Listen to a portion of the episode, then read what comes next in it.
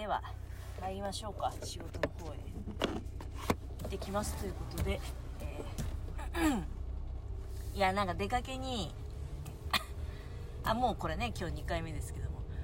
だかのんびり喋ってる場合じゃなかったなって今ね思っちゃってるんだけどあの今日瓶ゴミの日だったんだよね。瓶ゴミ缶ゴミ飲食系の瓶ゴミとか缶ゴミね。あのお酒の瓶とかあとは缶詰、うん最近ツナ缶とかサバ缶とかいろいろ食べてたからね。缶もだいぶ溜まってるし。で瓶もさ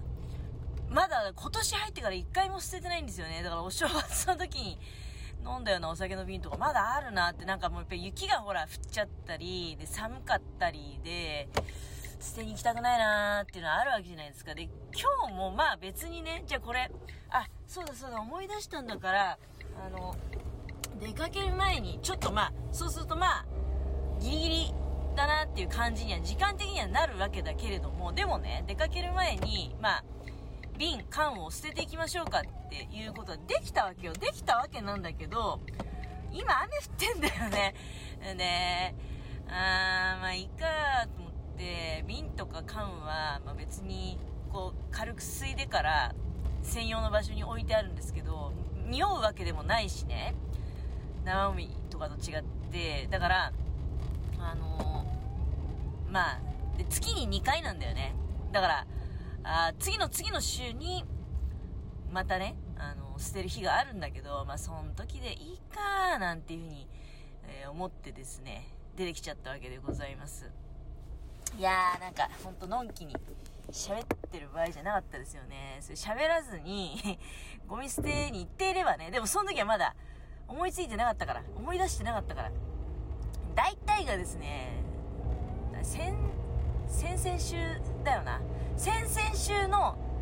先々週だから1ヶ月前そうちょうど1ヶ月前先々週も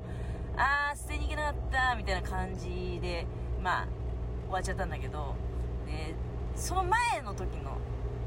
ゴミ捨ての時に家のものがね基本家のものが捨てに行くんですよ。でそれを忘れちゃったの。だからえ忘れちゃったじゃんって。まだ正月の時の瓶とかあるじゃんってね。いう話だったんだけど。あ忘れちゃったなんつって。でもずっと忘れちゃってさなんかだこれ若い時と違ってこういうとこ嫌だね。あのその忘れちゃったっていうのが結構永遠と続いちゃう。なかなか忘れない時が来ないっていうね。まあ何でも年のせいにしちゃいけないけどね。本当は。土曜日が何のゴミかなっていうのはやっぱり意識を配らないと。土曜日っていうのは毎回違うんですよ。その時によってね。あの特定5品目の時もあれば燃えないゴミの時もあれば、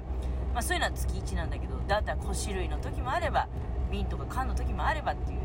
ことであとペットボトルの日もあるしでもペットボトルとかはねあのスーパーで捨てさせてもらってるから捨ててるっていうか、まあ、回収してもらってるからペットボトルを捨てに行くってことはないんだけれども、まあ、捨てるほど出ないしねペットボトルは。いやー今日は失敗した。うんでも雨降ってるしなほんと雨って嫌だよねまだ雪の方がいいんだよね。だからほんと身勝手な人間だねっていう風に思われるかもしれないけど雪はさ濡れないじゃない。あの払えば落ちるから。でもその雪だってね、まあ、積もれば積もるだって起こるし結局何の天気がいいんだよっていう話なんですけどまあ晴れてるのが一番いいけどね今日はでもこんな感じでずっと雨が続くのかもしれない。そういえばまあ私仕事に行くっていうんでねまあほんと早いよね1週間が。なんかついこの間さ通勤しながらおしゃべりしてたよななんていう気がしたんだけどもうね、えー今日土曜日っていうことでです。確か先週はだからその先週は通勤しながらおしゃべりってちょっとしない時もあったんだよね。で月曜日に私山崎のコッペパンの話したんですよね。あの仕事行く時は大概山崎のコッペパンを連れて行っていてであまりにもそのパンの味があ差がありすぎると、うんあのこの間は、えっと、ジャムマーガリンとツナマヨネーズを2つ持ってったんだけどその中身の味が違うのは当たり前なんだけどそうじゃなくてパンがね側が味違いすぎじゃねえかっていう話をしておったわけでございます。だからね、あの、皆さんは、いや、今日も木村はじゃあ、コッペパンを2つ持って職場へ向かっているんだろうかっていうふうに、え、思われたらですね、あの、それは違います。今日は、今日はね、えっと、丸ごとソーセージとミニスナックゴールド、まあ、どっちも山崎ですけども、山崎の丸ごとソーセージ、ミニスナックゴールド。これがね、えっと、まあ、安かったんですよ。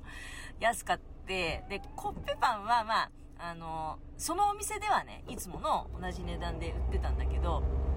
あ、じゃあじゃあまあ、たまにはやっぱり広告の品から選びましょうってことで、で、丸ごとソーセージのミニスナックゴールド。これも超ロングセラーですよね。だって私が、丸ごとソーセージに関してはもう私が本当に20代の最初のねあのコンビニのアルバイト時代の時にパンの発注を任されてたんですよ。でパンの発注パンの発注ってコンビニの中でかなりね重要であの店長が信用してるやつじゃないと多分ねパンの発注は任せてくれないと思うんですよ。ね任された途端に記憶にあるのはもうこれコンビニあるあるなんだけど今でこそさなんか発注者が失敗してしまいました、ごめんなさいみたいなポップをね、あの、作って、なんか逆にネタにしてるみたいなとこあるかもしれないけど、パンの中でもね、なぜかフランスパンだけはね、1単位で6っていう、あ、逆、そうじゃないか。1単位で6じゃなくて、いやでも妙な単位だったんですよ。1単位で3かな。さすがに6ってことはないかもしれないけど、1の発注で3つ来るっていうね。で、あの、3個頼んだんね。いやでもねもっと多かったような気がするな1単位で6だったのかな。とにかくね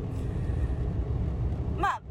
フランスパンが売れる立地ではあるんですよ。だからフランスパンはあの比較的こう取ってはいたんだけどだから十何本も来ちゃってねどうすんだよこれみたいな。23本でいいんだよ。だから1発注を入れてくれればよかったのに私が3とかね。まあでもなんか十何本とか来ちゃったんだよねその時。その記憶はあるのとであとはあの丸ごとソーセージだけはねもう舐めて発注して切らすとなんか大激怒みたいな丸ごとソーセージだけは絶対に切らすんじゃねえみたいな感じで2030いってたような気がすんな毎日ね。それでも売り切れちゃうと、まあ、結構忙しいあの立地のコンビニだったもんですから。まあそんな思い出がございます丸ごとソーセージは。あの当時から比べるともうなんかイメージ的にはもう半分ぐらいのサイズになってんじゃないってぐらい最近ね丸ごとソーセージの小ささ感をひしひしと感じておりますけれども、まあ、その2つ丸ごとソーセージとミニスナックゴールドをともにミニスナックゴールドちょっと悩んだけどね最近この年になってきてねあのデニッシュ系で砂糖がたっぷりかかっているミニスナックゴールドはねあれは食べてしまうとなんか胃もたれを起こすんじゃないかなみたいな。考えてみたら胃薬持ってくの忘れた。なんかそういうあの胃もたれ対策でいつも大谷さんをね持ち歩いてるんだけど確かにこの間全部飲み切って補充するのを忘れていたな。いやどうでしょうかね。ちょっとミニスナックゴールド。相方が丸ごとソーセージだからね。丸ごとソーセージ食べた後にさミニスナックゴールド食べたらなんか確実に胃もたれを起こしそうなそれだけの自信がありますけれどもね。なのに胃薬を忘れてしまったという。まあちょっとまあ、んまあ、大した問題じゃないかもしれないけど私にとっては結構ねショックな出来事ですね。やっぱり胃薬を飲まないと、まあ、これがちょっとねどうなんかなってお前病気なんじゃないのってたまに思うことあるんだけどいやそんなに一頃に比べたらストレスも減りましたんでねあのしょっちゅう胃薬を飲んでるってことはないけどひどい時毎日飲んでたからね末子さんの仕事がすごくハードでムカつくやつがいっぱいいるところで働いてた頃は 毎日毎日毎回毎回ねあの大谷さん飲んでいてまあこっちもあのメンタルも弱いもんだからちょっとでも痛って思ったらもうあもうこれ胃に来てるからもう胃薬を飲んでしまおう飲んでごまかしてしまおうみたいなことをねやってたことを思えば今は本当にある意味まあまっとうっていうかねあのそういうパンの食べ過ぎとかで胃がもたれた時にちょっと消化を助けてやろうっていう目的で胃薬を飲んでいやーしかしね本当に1週間はあっという間だ。私はねあのそうそう来週来週の月曜日と火曜日にな今今なんだよ。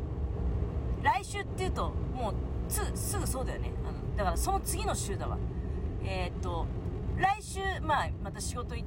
きながらおしゃべりすると思うんだけどでその終わった後の月火で宮城かせていただきます。その時はねあの家のものは全然家で留守番してもらってて私だけがえー、まあちょっとモニター関連なんですけどね、まあ、モニター関連っていうともうなんか、えー、宮城県でもじゃああそこしかないじゃないっていう感じになりますけども。いやーこれねどうしようかなってだから悩んでるんですよ。1人でビジネスホテルでね。ビジネスホテルはもう取ってありますけど。でビジネスホテルで泊まるわけなのでじゃあこの時にライブ配信でもしてやろうかなとかね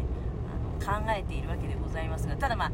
そうだね状況がつかめないから時間がちょっと約束しかねるっていう部分があるんですけどであとは